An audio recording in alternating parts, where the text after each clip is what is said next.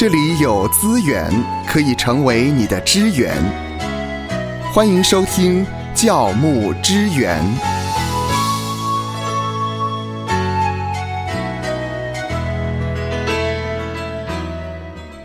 在教会中，师母是一个特殊的角色。师母难为是教会界的共同现象。究竟师母会遇到什么样的困境？如果教牧人员遇到的教会是师母说了算这样的一个状态的话，教牧人员究竟该如何的避免和处理呢？今天呢，芳华和夏乐老师就要来跟您谈一谈师母难为这件事情。师母呢是一个在教会很特别的一个职分，嗯严格来讲呢，教会是没有一个特定的岗位叫师母啦。嗯哼，那师母本来它就是一个身份，就是牧师的太太的意思。但是呢，这种身份呢，通常在教会里面备受期望，行为举止呢，也都是信徒所期待的一个榜样的来源。通常是他来辅助牧师在教会内打点一切的事物。那在必要的时候，他也要代表牧师在教会里面发言。嗯，所以师母的角色是非常重要的。是的，没错。一如刘晓婷牧师在谈到师母这个角色的时候，他有提到有两种文化背景，可能呢会把师母塑造成强势主导型的师母。第一个呢，他说到基督教在台湾跟亚洲的传教过程当中呢，面临了巨大的挑战。当宣教士逐渐交棒给本地的传道人的时候，人力资源就极度的短缺。嗯，这个就让本地的传道人不得不扮演多重的角色，比如说校长兼撞钟的。那在教会里面寻找这样的帮手就变得很困难。加上呢，传道人可能随时也会被调派到其他的地方，所以这个时候师母就自然成为那个必不可少的替代人选了。那在这样的家族企业的特性里面，师母必须接受长期的训练，来精通各种的技能。是，这也就是环境造成师母她不得不坚强、独立、自主的来协助教会的事务。是的，那刘晓婷牧师呢又提到第二个可能文化背景，就说任何称为师这样的职分呢，都是需要长时间培训专业的。但是偏偏师母呢，她牧师太太作为帮手，她只要有意愿跟爱心，她其他的技能呢都可以在职训练的。所以大家就认为说，师母只要肯，时间久了，她就能够熟能生巧了。但是呢，也就是在这两个很怪异的文化背景之下，就出现了所谓霸权的可能性，甚至出现师母干政的一个现象。这个也就是所谓师母说了算的一种局面。那目前我们知道呢，教会形态已经大大的改变，师母的角色也回归正常的家庭，但是依然会有一些传统文化塑造出来的强势的师母，给教会带来了许多的困扰。一旦出现了所谓师母干政的状况，那整个教会其实就很痛苦，因为师母执政。他手里掌握着教会的各种资源跟人脉，可能还有一些耳目在民间帮他搜集资讯，就让人敢怒不敢言。嗯，好，在这里呢，芳华要替师母说一句话了。芳华所认识的师母，绝大部分呢都是非常棒的师母，他们扮演的角色也是恰如其分。但是呢，我们知道，可能就是因为在这些的处境中，或者是一些的压力里面。不经意的造成了师母干政的现象。好，那我们来看看师母所面对的困境，也就是各种压力来源各自是哪一些。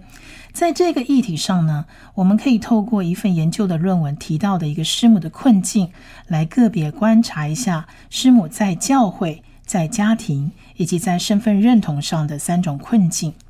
恳切的来讲，师母的压力来源包含了可能有下面的各种因素，比如说家庭跟工作之间缺乏了明确的界限，经济压力，从会众群体而来的期望，愤怒、孤独，可能他也缺乏社群支持，他也缺乏成长的机会等等。而且再加上，因为教会的系统跟家庭的系统之间的挣扎，以至于他在家庭生活上也受到了波及。那我们现在来看看师母在教会会遇到的困境是什么？在教会的困境，可能呢有两个面向。第一个就是师母的一个附随义务。嗯，这怎么说呢？师母呢，其实经常被期望要参加教会的施工，她肩上担着的是跟全职人员相近的工作量，但是它却可能不被视为是一个正式的职业，而是被当作特定身份的一个附随义务而已。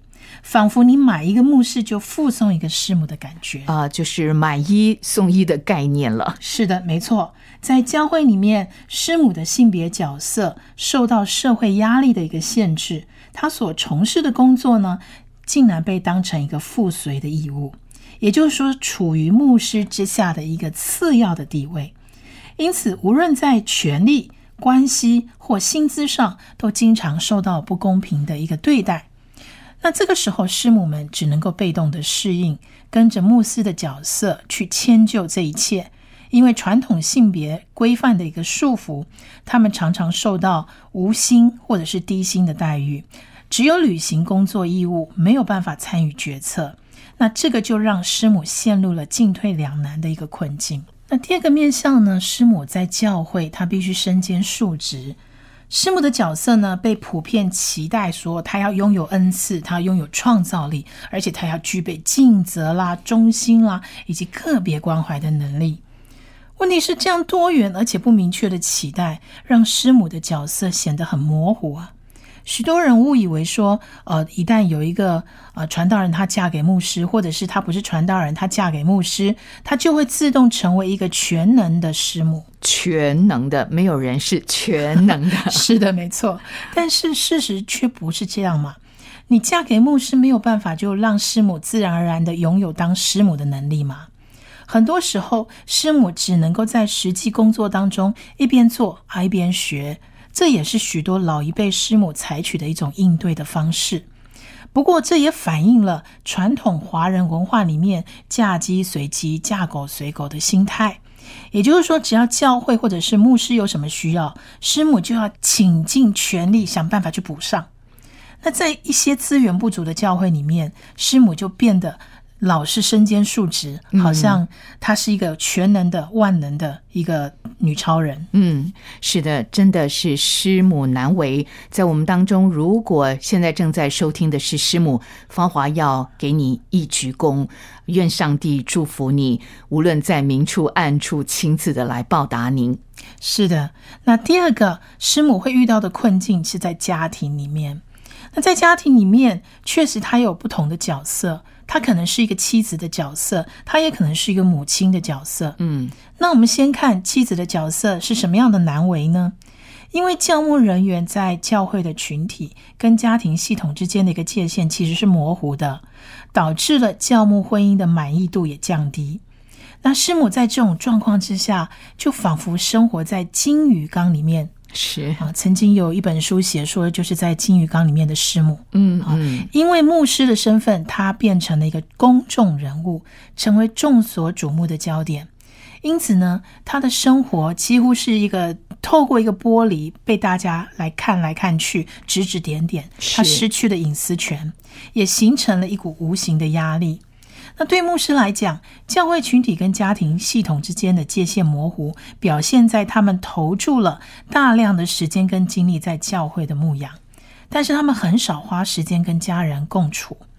这样一来，师母在家庭里面常常一个人承担所有的事情，类似单亲的家庭，情感上也缺乏支持跟陪伴，身心容易耗竭。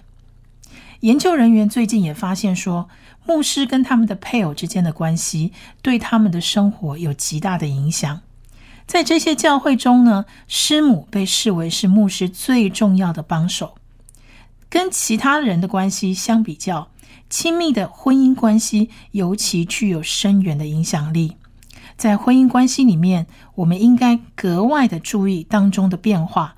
如果有一方被迫变得过于独立，或者是开始降低对伴侣的期望，甚至产生的情感上的疏离的话，那这个大部分都是关系出现问题的警讯。嗯哼，这些情况可能带来不可弥补的后果。如果关系的破裂、生活的混乱，甚至导致身心健康问题的产生。因此，我们需要重视而且保护婚姻里面的情感连结，确保他们彼此之间的互动跟关注，才能够维持稳固而健康的关系。那面临问题的时候，应该勇于沟通，而且寻求解决方案，才能够避免潜在的负面后果。嗯哼，也就是说，牧师跟师母如果婚姻当中出现了一些问题的时候呢，一定要找专业的人员呢来一同的协助解决这样的一个问题，否则对于教会的侍奉呢是大打折扣的。没错，那在家庭的困境里头，他另外一个角色是当母亲的。当母亲的呢，你教养牧家小孩，对师母来讲，其实就是一项重大的挑战。没错，有一些会友会细查这些孩子的言行举止，哎，试图看看说是否符合圣经的规范。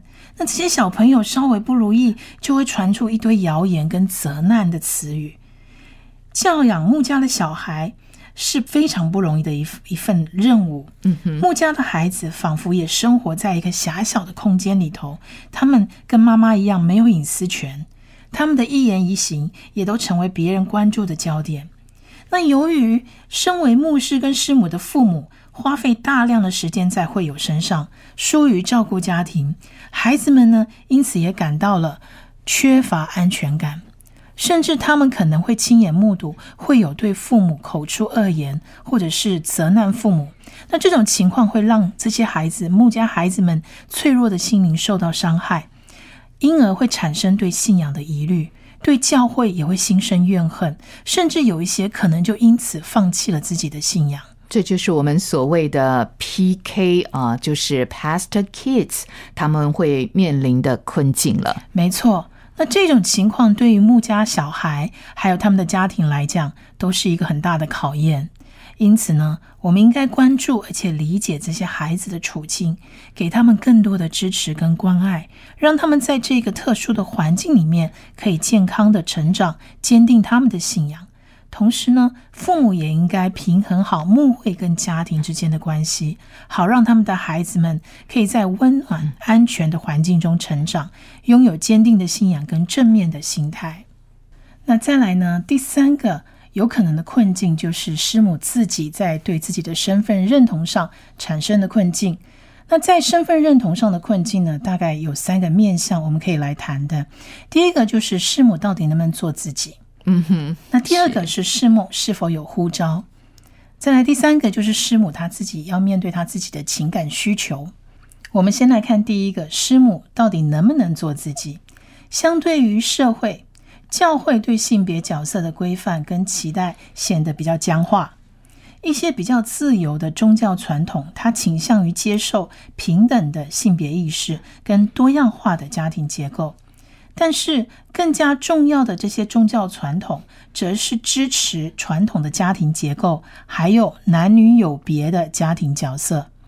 这些传统宗教呢，借助大量的出版物、杂志、广播节目和网站来影响社会，并且强调家庭的价值观，强化了男性的领导地位，主张妻子也要顺服丈夫，因为丈夫被视为是上帝所设立的权威。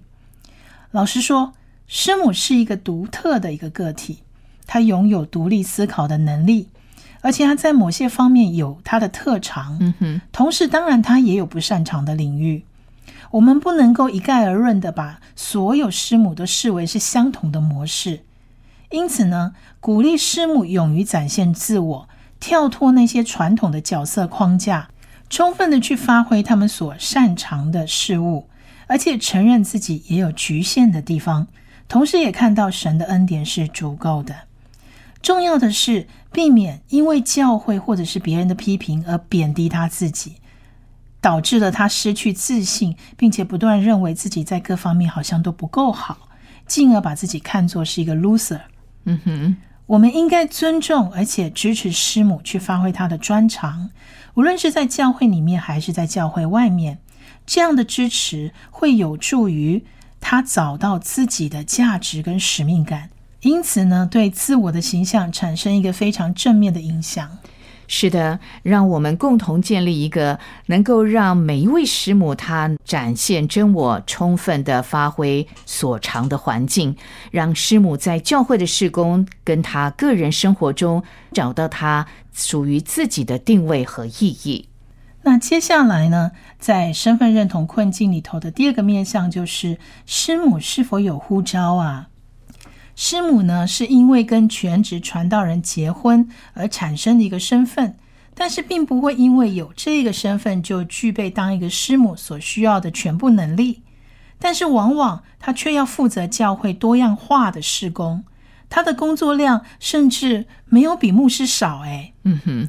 那我们知道，要成为一个牧者，好牧师，你首先要从上帝而来清楚的呼召。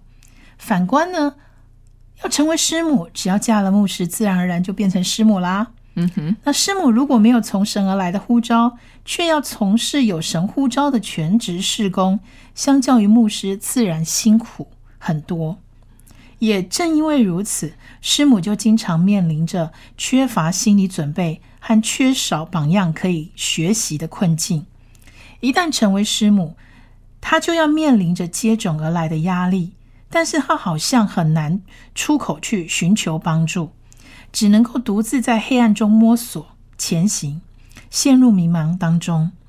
那作为牧师工作的一种延伸，师母所面对的挑战，不只来自于一般人对师母这个角色的期待。还包括了可能许多教派在案例牧师的时候，连师母也一并被案例了。是的，教会当中的弟兄姐妹会根据师母的表现跟处事方法来评价牧师，因此师母的角色也需要受到适当的装备。再来第三个面向，师母的情感需求呢？一般人遇到困难，可以找个信任的对象。讲一讲心中的不快乐，情绪就可以得到适当的疏解。但是师母呢？当他遇到困难跟委屈的时候，他要找谁倾诉呢？这也就是为什么常常有人说得忧郁症的师母非常多。嗯哼。于是呢，师母在侍奉当中感到越来越孤单，跟人的连结越来越少。他在孤立当中侍奉，又要把泪水往肚子里吞，闷久了，不闷出病来才怪。是我们再一次说啊，师母真是难为啊。那么，以上夏乐老师所说的，都是造成师母压力过大的原因。也许正因为要抵挡四面八方的压力来源，导致师母这个角色不经意的在某些层面成为干政的局势。那教牧人员该如何避免这样的一个情况呢？我们想想哈，可以怎么样来避免这样的局面？比如说，牧师他可以学习妥善的规划时间，腾出多一点的休息空间，能够有足够的时间享受婚姻跟家庭的生活，成为师母的支持以及情绪调节的一个主要的管道。是的，这个情绪呢被满足，我想对师母的压力来讲是一个很大的疏解。是的。那牧师更可以成为妻子的属灵遮盖嘛，在灵命上可以一起追求成长，或者说，我们说师母要建立稳定的灵修生活，跟上帝保持紧密的关系。嗯，那师母呢，也可以跟其他教会的师母，或者是教会的成熟姐妹，互相为属灵的同伴，参加成长团体，得到情感上的支持跟连结也不错。那师母。更可以学习规划进修的计划，他可以到神学院或相关的机构选修课程，追求他自我的成长。他也需要觉察自己的身心状态，照顾自己。那另外一个方面来讲，教会呢？教会在聘牧的时候，他可以询问师母的专长、兴趣，以及想在教会投入服饰的一个程度。尊重师母的意愿，嗯，除去加诸在师母身上一切不合理的期待跟不公平的对待，这想必是对师母一个很好的一个帮助。嗯哼，是。那宗派总会或者是教会本身，它也可以举办师母的支持团体、舒压团体或成长团体，使师母可以在这样的一个同温层里面互相成为伙伴，释放各式的压力。如果往上追溯的话，神学院可以开设师母相关的课程，协助师母和即将成为师母的神学生眷属，能够清楚呼召，明白现在的一个教会处境，找到自己的定位。嗯，在这里呢，我们也希望呢，在我们的广播的侍奉当中，也能够有师母学这门的课程，让师母呢一起来学习，一起成长。是的，非常好。然而，最后一种方法可能就是许多教会弟兄姐妹目前的处理方式，但是却不是一个好的方式。也就是说，当会有认知到已经没有任何方式可以影响师母的这样的一个状态的时候，大部分的会友都会选择直接换教会。但是这样的方式总归是一种分裂。嗯哼，您提到的就是师母干政的问题。那当然，我们不希望有这样的问题产生，所以以上提供的一些方法呢，都可以提供教会以及教牧人员参考。愿神赐福收听节目的你，就让这一次的教牧支援成为你侍奉的资源。